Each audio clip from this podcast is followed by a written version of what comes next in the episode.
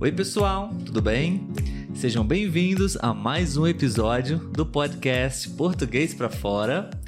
Meu nome é Olavo. E o meu é Letícia. Tudo bem, Letícia? Tudo jóia.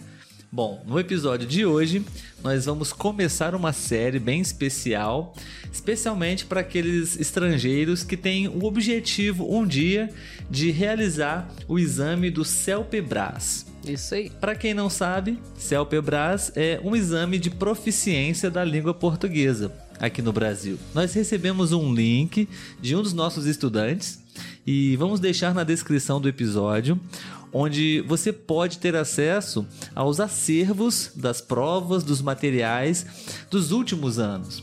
Então, é uma boa fonte de materiais para você estudar. E aqui no nosso podcast, nós vamos utilizar alguns desses tópicos para a gente poder conversar, discutir as ideias e te ajudar também com esses temas, ok? Sim, e às vezes você pode não se sentir preparado para fazer isso agora, né? Mas já é um assunto e você vai treinando aí e já aproveita você ao mesmo tempo que treina para a prova, você vai treinando, né, o seu vocabulário, a sua forma de falar.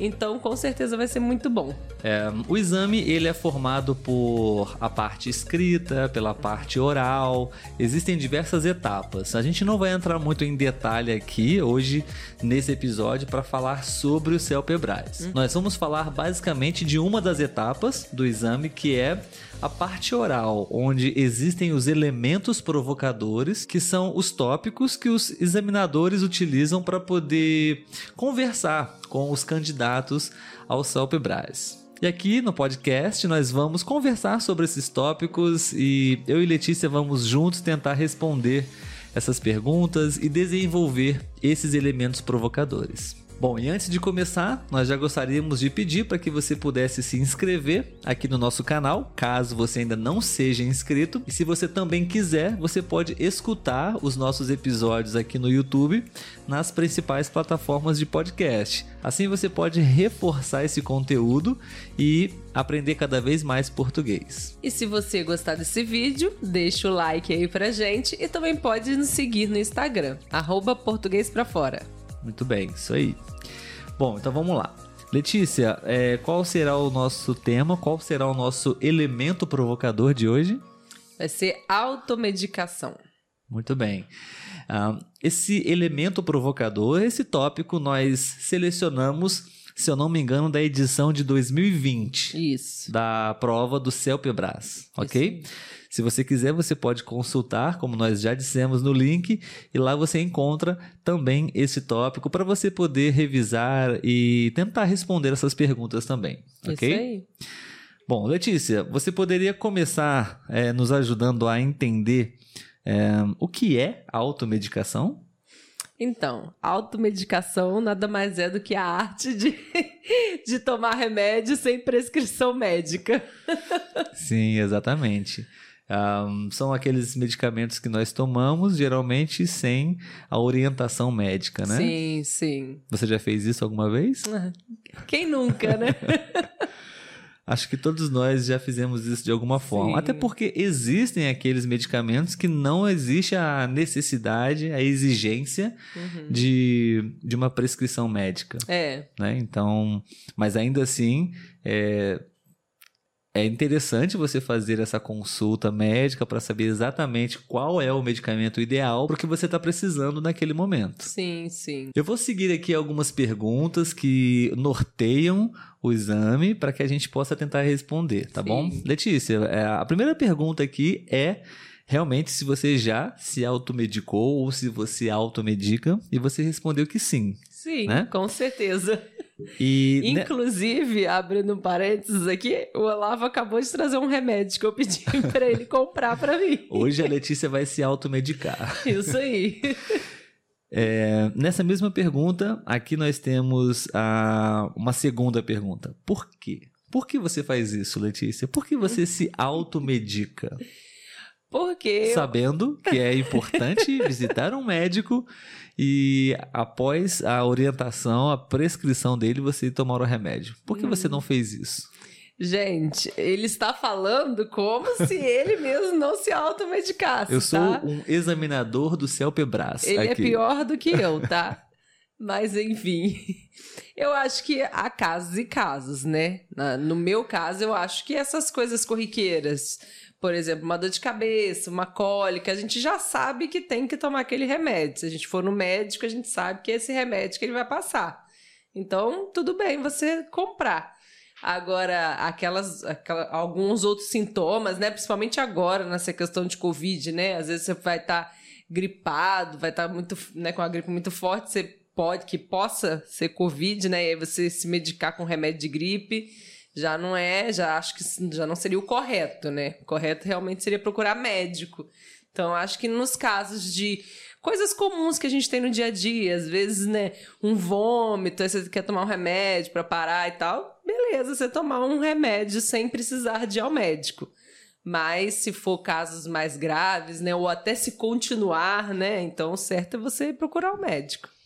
Sim, eu acho que todos nós temos aquela listinha de remédios que nós já tomamos até Sim. inicialmente por uma prescrição médica, Sim. que deu certo, funcionou. Uhum. Então a gente já tem aquele medicamento que nós sabemos que, que é bom e, e faz efeito e resolve o problema pra gente, né? Sim. E são medicamentos que não, não necessita de fato da prescrição médica e naturalmente também são, são situações mais simples de Sim. resolver, digamos assim, Uhum. né? Próxima pergunta, Letícia. Ahn, por que você acha que as pessoas se automedicam? São pelas mesmas razões que você? Existem outros motivos também? O que você acha? Eu acho que no geral é isso, né? Essas coisas mais simples a gente às vezes já até foi no médico e às vezes é algo que a gente é, é, eu ia falar vira e mexe, né? Mas algo que, que a gente acaba tendo, né, constantemente, como algumas dores, então a gente já sabe como proceder, né? Acho que algumas pessoas fazem isso sim, mas não acredito que todas. Acho que tem gente que realmente não quer ir no médico, até porque é, você perde um tempo, né? Porque aí tem o tempo da consulta, até conseguir marcar e tal, e aí acaba optando por ir, por ir direto na farmácia e comprando remédio lá, né? Os que são possíveis, né? Porque também há leis aí, nem todos os remédios podem ser vendidos sem prescrição médica, né? Como os Uhum. antibióticos. Sim. Mas, sim. né, às vezes também tem algumas farmácias que, mesmo sendo errado, acaba vendendo, né? Então, É. é isso. Eu esqueci de mencionar, pessoal, na verdade existe um procedimento inicial antes dessas perguntas diretamente, né? Sim, sim. Existe uma imagem, uma arte, onde na prova do CELPEBRAS o candidato ele é solicitado a, a ver a imagem. Existe até algumas é, mensagens na própria imagem e inicialmente o examinador pede para que o candidato possa ah, dizer é, resumidamente do que se trata aquela imagem. Então nós temos aqui, é, a gente vai colocar a imagem que é, é, um comprimido que ele tem um- uma imagem de uma bomba, né? Sim. Então, ou seja, pode ser algo bem perigoso. Você, É. a, a informação que temos na imagem é o hábito é comum de, de automedicação, né? Sim. Entre 70% da população brasileira. Porém, o tratamento equivocado de um simples resfriado pode levar a complicações que muita gente nem imagina. É. Então, provavelmente, é, no exame do CELPEBRAS, é, o examinador é, solicitou para que os candidatos é, lessem essas informações e tirassem algumas conclusões iniciais. Sim, né? E então, certeza. as perguntas. Mas é realmente é uma informação, acho que bem, bem verdadeira, né? Uhum. É, a grande maioria da população brasileira, e eu acho que mundial, eu diria, é, tem esse hábito, né, de se Uhum. automedicar.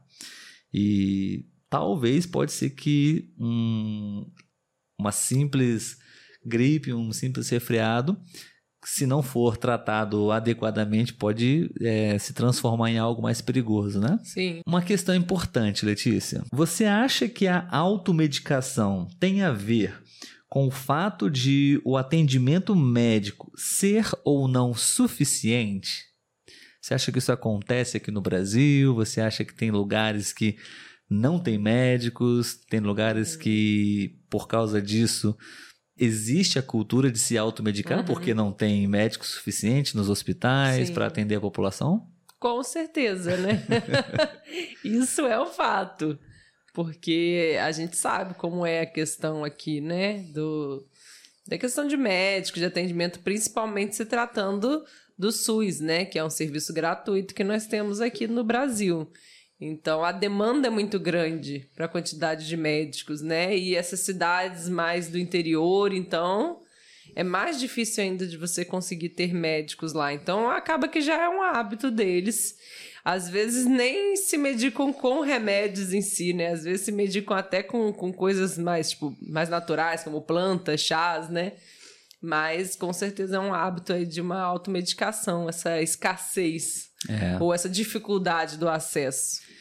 Sim, o sistema público brasileiro de saúde é bem precário, né? Uhum. É, eu acho que eu, eu confesso que eu também penso um pouco assim, até mesmo quando eu preciso ir ao médico, eu, eu não tenho nenhuma disposição ou predisposição para ir numa consulta, principalmente se for uma situação de emergência, entre aspas, né? Você, mesmo me sentindo mal, a gente sabe que vamos ficar muito tempo esperando para ser Uhum. atendidos.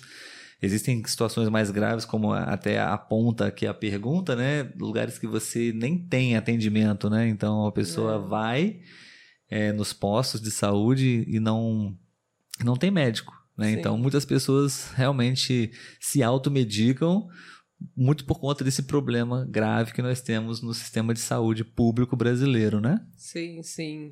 O, o problema não está nem no- nos profissionais, né? É Na, na assistência do governo, né? Quanto a isso, porque a gente tem boas experiências quando as pessoas precisam de, de operar ou de quando conseguem ir no médico, que às vezes se fosse para custear, eles não teriam dinheiro para pagar, né? Sim. Mas infelizmente é pouco para a quantidade de pessoas, né? E aí vem essa dificuldade de acesso. E muitos às vezes não conseguem nem chegar no médico para conseguir tratar os seus problemas. Infelizmente, né? É.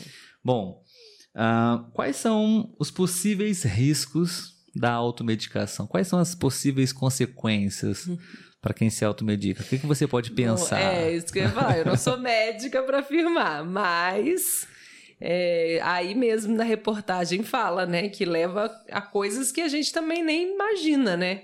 E é isso, porque às vezes também a gente está tomando remédio achando que é uma coisa e aí os sintomas eles são abafados porque você está tomando remédio justamente para não sentir aquilo, mas na verdade, verdade o seu problema é outro. E aí, quando vê, pode vir um- à tona um- uma doença pior, né? Grave, que você não tratou direito, e aí deu esse problema, né? Então é complicado. Sim, eu acho que também existem ah, problemas eh, psicológicos, né? A pessoa se torna viciada em certos medicamentos. Tem até um nome, né? Que é o hipocondríaco. É. E a pessoa, por conta própria, se automedica.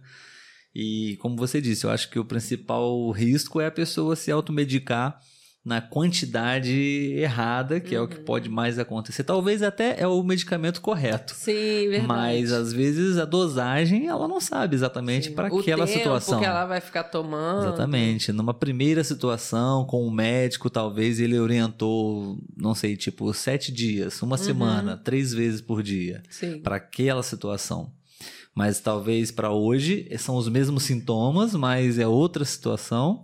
Sim. Poderia talvez ser necessário mais tempo, né? Aham. Duas semanas, por exemplo, ou menos comprimidos. Ou até o mesmo remédio, mas com as miligramas maiores, É. né? São várias É, é. questões aí. Então, assim, acho que fica muito subjetivo, né, para nós, leigos, não especialistas, se automedicar. Então, isso acho que seria um dos principais riscos, né?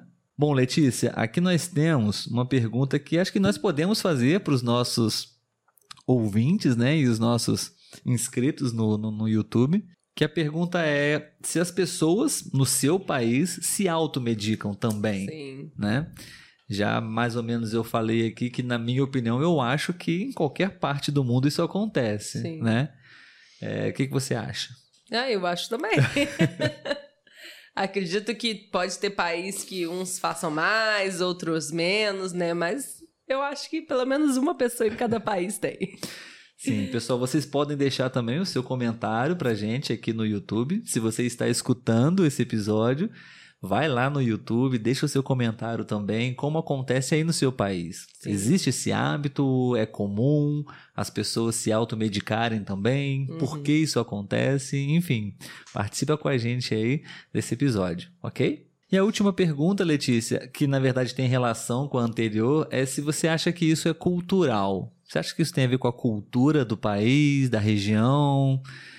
É... Acho que sim. É, né? Eu também acho que uhum. sim. Acho que sim. Acho que existem, como nós estamos falando, vários fatores, né? Fatores políticos, problemas sociais, hum, problemas psicológicos. né? Aos médicos. Exatamente. Tem lugares que. Uh, tem países que, na verdade, não existe um sistema público. Sim. É muito também. caro se consultar com um médico, então muitas pessoas se automedicam por essa razão. Sim, verdade. Existem lugares que são muito pobres, que não existe nem médico, então é, acho que também, com certeza, a cultura influencia é, na conduta, na postura das pessoas em relação à automedicação, uhum. né? Concordo. Vai continuar se automedicando, Letícia? Vou, e você também. Pessoal, é muito sério, a gente está brincando aqui. É, tomem cuidado, a gente também vai passar a tomar cuidado agora. É, existem aqueles medicamentos que são mais tranquilos, que realmente não, não tem problema, né? Se você já tem o hábito de, de tomar, mas muito cuidado. É, pensa bem, analisa bem o que você está sentindo. Se for possível, vá ao médico e confirme uh, qual é a real necessidade, ok? Bom, então esse foi o episódio de hoje, o primeiro episódio da nossa série sobre os elementos provocadores que são normalmente realizados aplicados no exame do CELPEBRAS. Mesmo se você não tem planos, objetivos de realizar esse exame, acho que é uma boa oportunidade para você poder praticar o seu português, conversar com seus amigos, conversar com o seu professor, com o seu tutor e com a gente também, por que não, né? Sim. Deixe aí o seu comentário, a sua opinião sobre o tema de hoje, automedicação, e a gente se vê no próximo episódio. Tchau, tchau, Letícia. tchau, tchau, Olavo. Até tchau, tchau, pessoal.